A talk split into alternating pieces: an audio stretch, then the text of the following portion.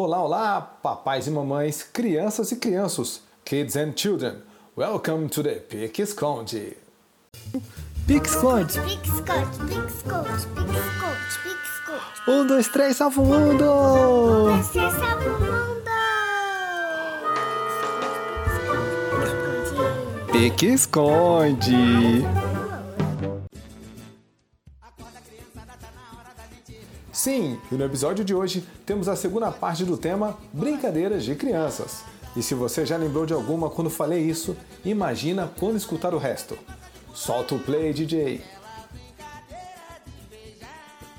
Então, meu querido parceiro, é, nós falamos de algumas atividades, falamos de algumas atividades, não, falamos da atividade queimada, que a gente conseguia se desenvolver, né? A gente tinha alguns talentos, desenvolvemos alguns talentos, e outras atividades, outras brincadeiras que eu não era muito bom, por exemplo, futebol. Futebol, rapaz, juro que eu tentei, viu? Até o colegial e depois aí eu se- tentei ser goleiro, mas só tentei. E do seu lado, É, que que futebol. é, Eu brincava de futebol e é aquele negócio: a criança gorda vira goleiro, porque ele não corre muito, não tem muitas habilidades, no meu caso. E eu Uhum. acabei me destacando e virando um bom goleiro. Acabei chegando a jogar por equipe como goleiro, porque você descobre que quando você está numa situação que você não é atenção pelas suas habilidades, e você começa a, a, a defender um pênalti, salva um- um- uma bola, e todo mundo vem até você e fala: Ah, que legal! Você percebe que é um caminho a ser seguido. Então, no gol, mas também quando você toma um frango, é a mesma intensidade. Pô, não sei o quê. É do E céu ao inferno em futebol- menos de 5 segundos, né?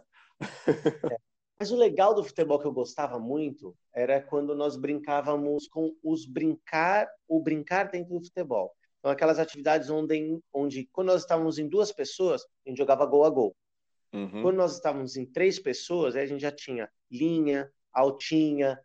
Aí quando estava em quatro pessoas, já brincava de rebatida.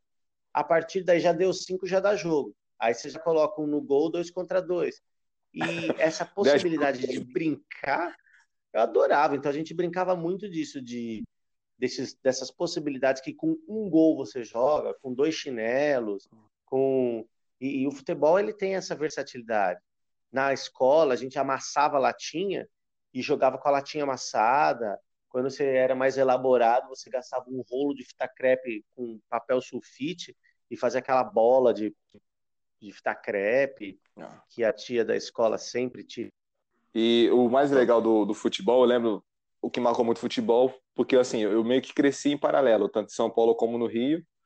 E quando eu ia para as férias no Rio, na, na casa dos do meus, dos meus primos, a gente jogava bola lá, é, e a rua não, não era asfaltada, cara, a rua era de terra mesmo, cheio de buraco. Rapaz, quando você pisava naquelas pedrinhas, não vou mentir não, hein? ficava dando aquela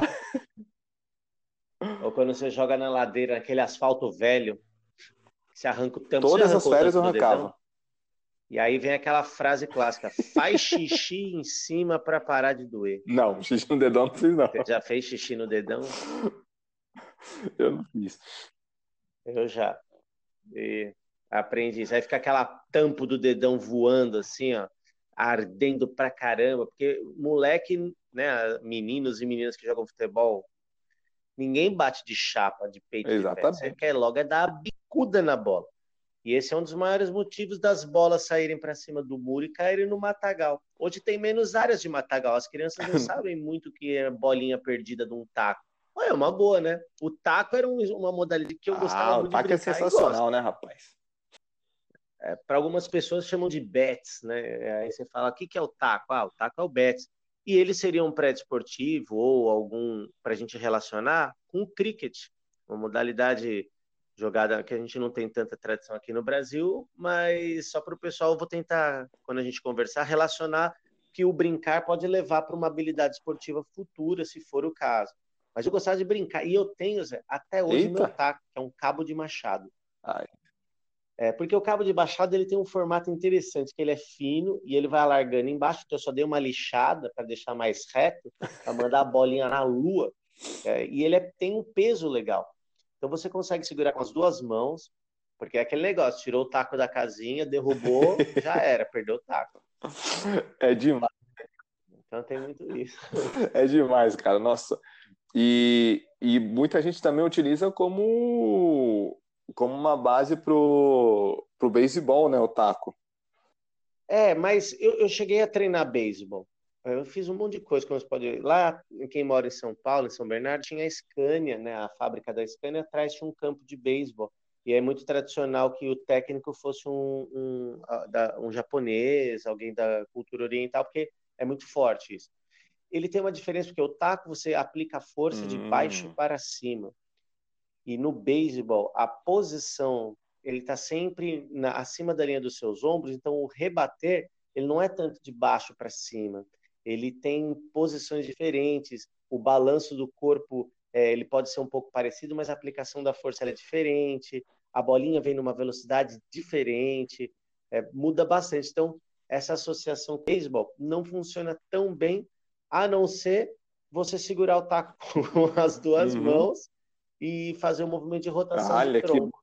Que... Mas e é muito é muito mais difícil você rebater no beisebol, é muito mais difícil além da velocidade da bolinha, as curvas que ela tem, é, a distância que o arremessador está de você é diferente, porque no taco a gente põe a distância que a gente tem. Né? Normalmente você vai de olho ali, você conta uma distância que a bolinha não chegue tão fraca, e quando você joga no piso irregular é maravilhoso, que aquela bolinha, a pedra vem quicando, que você já tá aquela raquetada na bolinha, manda bolinha perdida, cruza até fazer. Quantos, quantos pontos você fazia? A gente tinha que cruzar até dar 12, que eram seis cruzados, cada uma valia dois, e aí tinha que parar o taco no meio do campo e contar até 10. 1, 2, 3, 4, 5, 6, 7, 8, 9, 10. Não valia. Tinha que ser 1, 2, 3.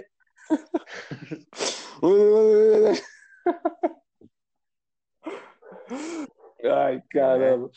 E, e pipa?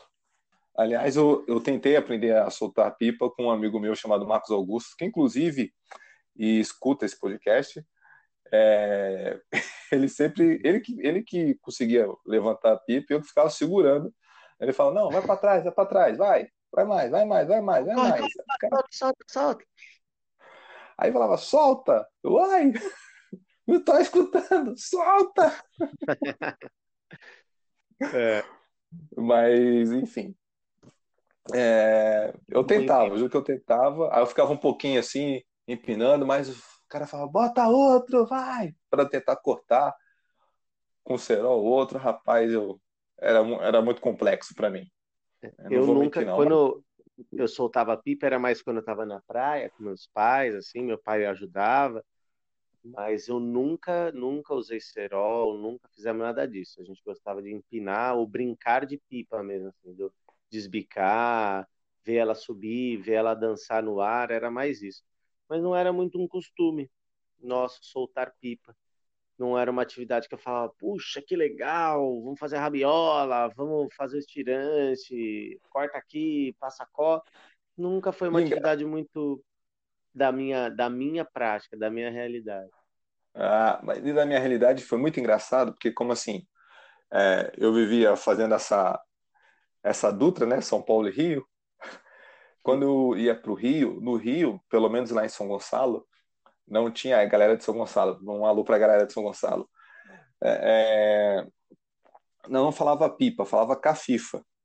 E normalmente lá, pelo menos nos anos 80, é, na parte de São Gonçalo, a, as pipas, as cafifas, elas não tinham, não tinha rabiola. E quando eu chegava em São Paulo, eu via que era diferente e falava, não, mas lá no Rio não tem rabiola, dá para fazer sem. Rapaz, do que eu era zoado. Eu falei, não, tem. não existe, não tem como. Eu falei, não tem, pô. E não existia celular para tirar foto na época, né? Para mostrar, rapaz, eu sofria, viu? Não, e outro, se você tentar tirar foto com aquela máquina de filme, achando de você queimar, era enorme, porque você ia apontar para o céu, ia montar um, um pingo manchado e você ia continuar sendo zoado. Ah, eu ia continuar sendo. Eu já era zoado, mas enfim. Tá falando das brincadeiras que tem bastante movimentação, mas a gente também pode falar das brincadeiras que a gente está comparando das antigas para as novas, que é legal ver o quê? Uma coisa que não muda, que dá para brincar até hoje também, é o jogo de carta. Quando eu falo jogo de carta, é aquele rouba-monte, o jogo de construir castelo de carta, paciência, porco, burro. E esses jogos que você joga coletivamente ou sozinho, é, eu adorava montar castelo de carta, porque eu era uma criança muito agitada e era um momento que eu conseguia ter muita concentração. Porque qualquer coisa derruba, né? E hum. não tinham esses jogos todos separados. Então hoje você tem o Uno, você tem um baralho do porco, você tem um baralho do não sei o quê. Antes era tudo um baralho só, não tinha isso, né? Era aqueles baralhos que tinha que pedir para mãe. E além de aprender sobre os naipes, aprender a jogar, o que vale cada coisa.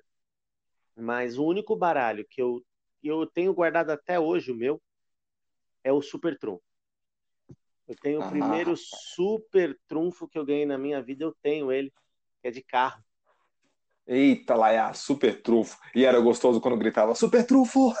Nossa, é, aqui ó, eu tenho 5 mil de RPM. É, só que eu tenho Bicho. super trunfo. Aí vinha o outro e falava, só que eu tenho H1. Ah, não! Pronto. Aí, se eu não me engano, era isso. O super trunfo só perdia pro H ou pro A. Se tivesse a linha A, você tomava o super trunfo. E você fala, não, Nossa. não, não. Era tipo, não! Especial. Era especial é. que você tomava. E o, sabe que você que é da capoeira, Zé, também? Eu fiz uma atividade uma vez, é, quando eu trabalhava no, no Sesc, o Encontro de Lutas. Eu conheci um cara que vendia e ele produziu um baralho de super trunfo de capoeira. E eu tenho ele até hoje aqui comigo. É muito legal porque ele tem os personagens, né? tem o Navalha, tem uma moça, eu não lembro o nome dos personagens. E cada ah, legal, carta, cara. e cada carta tem um movimento da capoeira. Então, sei lá, vou dar um exemplo, ah, Cocorinha tem mais defesa que ataque. Aí tem lá o rabo de arraia, tem mais ataque que defesa. E você joga com os movimentos e os nomes da capoeira. Então, tem lá U, tem mortal para trás, tem rabo de arraia, martelo, benção. E cada um deles, quando dá esses golpes, tem certas pontuações. Então, o, que legal, lá, cara. É muito 10. Eu tenho esse baralho até hoje aqui comigo, porque eu não vim mais em lugar nenhum. Achei super interessante. Peço desculpas porque eu não lembro o nome do criador, mas eu tenho aqui. E é um jogo que é nosso, né? Capoeira é nossa aqui. E, e um Super Trunfo, que é um jogo super tradicional. Só que o Super Trunfo só joga de dois para cima, né? E olhe lá, né? é. E aí, curtiu o episódio da semana? Tenho certeza que sua cabeça fez um boom de nostalgia quando falamos em taco e super trunfo. Então, que tal postar uma foto brincando com seu filho ou sua filha de algo que você gostava muito? Só não vai esquecer de marcar a hashtag Pixconde e compartilhar com alguém da família ou algum conhecido. Afinal, sempre tem alguém com criança perto de você. Até a próxima semana, fiquem com Deus e diga tchau, Lilica. Tchau, Lilica.